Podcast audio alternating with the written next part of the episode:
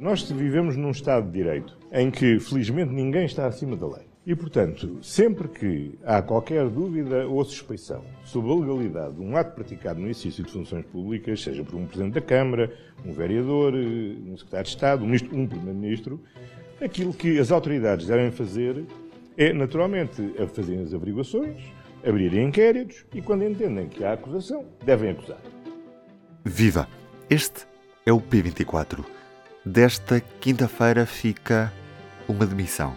O até agora secretário de Estado adjunto do primeiro-ministro Miguel Alves sai do governo depois da polémica com um adiantamento de 300 mil euros em rendas para um pavilhão de exposições transfronteiriço em Caminha.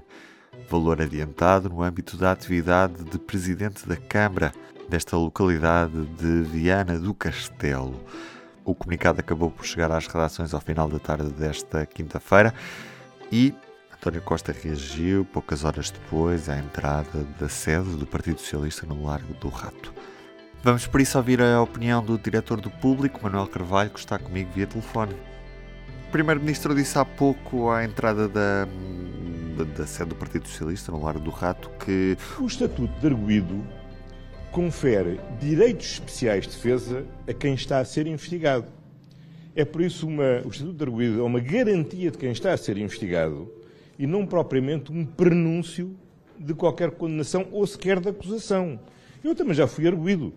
E, felizmente, sempre eh, os processos foram arquivados porque não, não tinham fundamento. Já depois do secretário de Estado, Miguel Alves, ter comunicado a intenção de sair, esta saída de Miguel Alves era mesmo inevitável? Bom, eh, a partir do momento em que ele é acusado eh, num processo, eh, é evidentemente inevitável que ele se demita. E é interessante verificar se todos os outros processos estavam para trás, ou seja, os dois que estavam, no qual ele estava constituído arguído e num dos quais acabou por ser acusado.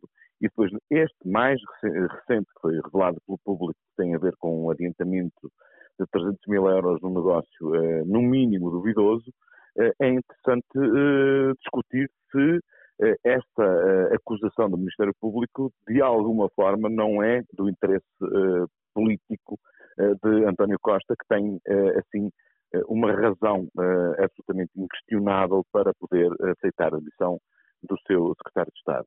O que é que eu quero dizer com isto? Quero dizer que se não houvesse este desenvolvimento, ou seja, se não houvesse a notícia de que Miguel Alves tinha sido acusado. Ele próprio continuaria a ser muito fustigado por todas as suspeitas que existem relativamente a esse caso dos, eh, do adiantamento dos 300 mil euros e, portanto, isto seria sem dúvida pelo menos um, um, processo de enorme desgaste para o Primeiro-Ministro. A partir do momento em que há uma acusação, há um facto incontornável que legitima, portanto, uma tomada de decisão mais drástica como esta, que tem a ver com uma apresentação eh, de um pedido de demissão e depois a, posterior e a consequente um, eh, aceitação por parte do Primeiro-Ministro. Portanto, há aqui, de alguma forma, uma conjugação que se pode considerar favorável para o Primeiro-Ministro, que tem a oportunidade de encontrar aqui um argumento fortíssimo, incontornável, para uh, aceitar a demissão do seu secretário de Estado.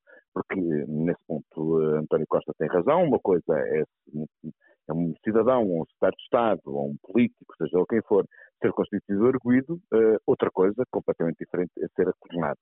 Ou seja, entre, entre um passo e outro, a gravidade e a consistência dos indícios que pesam sobre a personalidade em questão, neste caso Miguel Alves, são completamente diferentes.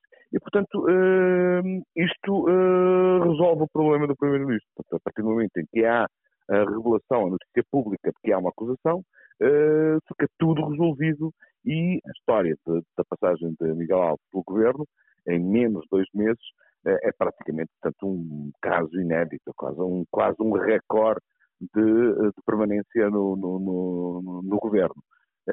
Há outra questão que me parece ser absolutamente indispensável discutir, que tem a ver uh, com o desgaste político que António Costa e o seu governo têm com este processo.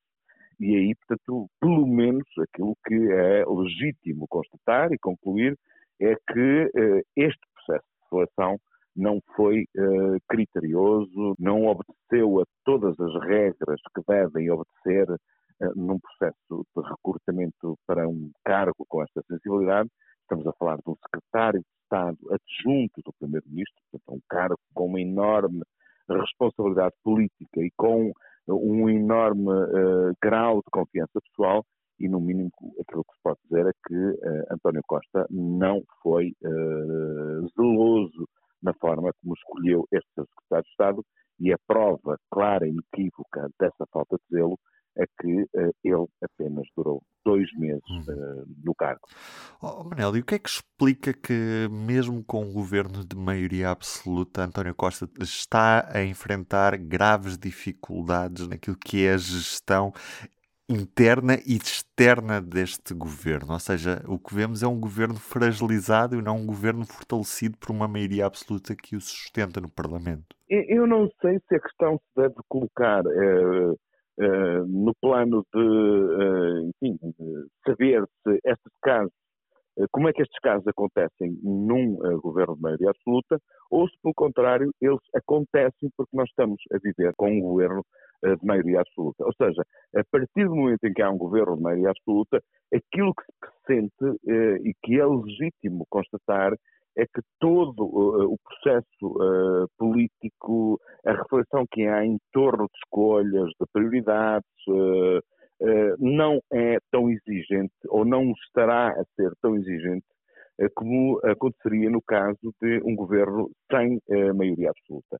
Porque, enfim, a, a, a, a segurança do governo está, é, por natureza, muito mais periclitante o que obriga o Primeiro-Ministro, neste caso, a ser mais exigente com todas as suas opções, com todas as suas escolhas. Portanto, a partir do momento em que há um governo de maioria absoluta, pode estar a acontecer que uh, esse zelo, essa exigência no processo, nomeadamente de escolhas de, do pessoal político que faz parte do gabinete do Primeiro-Ministro, não está a ser feita, portanto, com o mesmo grau de critério, com o mesmo grau de exigência que ter, poderia acontecer eh, num caso em que uh, a sobrevivência e a estabilidade do governo estão muito mais dependentes, portanto, de um olhar uh, e, uh, enfim, do, do, protagonismo que a oposição pode ter. Portanto, o que pode acontecer, e isto